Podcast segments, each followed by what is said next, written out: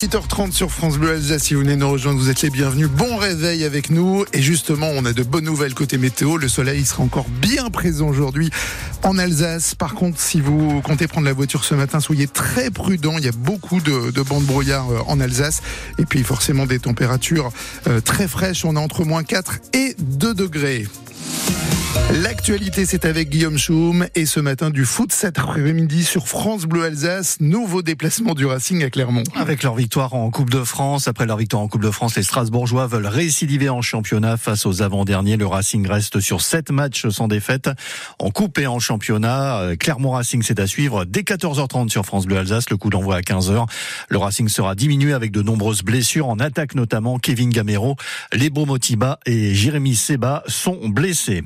En basket, la très belle victoire euh, pour la SIG 89-86 face au Paris Basket, une victoire précieuse. Les Strasbourgeois sont 9e.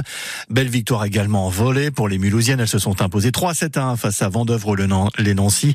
Elles sont deuxième de Liga. Et puis la finale de l'Euro de hand est très attendue. Les Bleus seront opposés au Danemark à 17h45 en fin d'après-midi avec l'ailier alsacien Yanis Len. La colère dans le monde agricole n'est pas retombée. Malgré les annonces de Gabriel Attal, deux syndicats, la FNSEA et les JA annoncent un siège de Paris à partir de demain 14h et ce pour une durée indéterminée.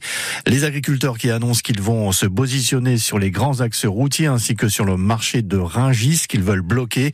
Gabriel Attal se rend dans une exploitation bovine en Indre-et-Loire.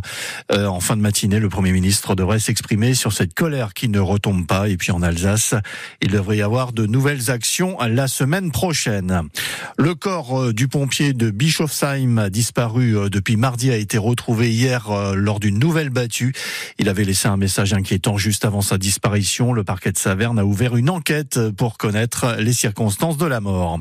Un cycliste décédé hier en fin au milieu d'après-midi à Haute-Rotte dans le Bas-Rhin. Il a fait un malaise. Les pompiers n'ont pas réussi à le ranimer. Une grosse activité en 2023 pour les policiers et les gendarmes dans le Bas-Rhin. Avec 223 interventions par jour, plus de 80 000 sur l'année 2023, une année bien chargée avec une augmentation de 8% des mises en cause et 10% des gardes à vue. Il faut dire qu'il y a eu de nombreuses manifestations au printemps, la réforme des retraites, mais aussi les émeutes de cet été. Parmi les points noirs, l'augmentation des violences intrafamiliales, plus 2,5% l'an passé.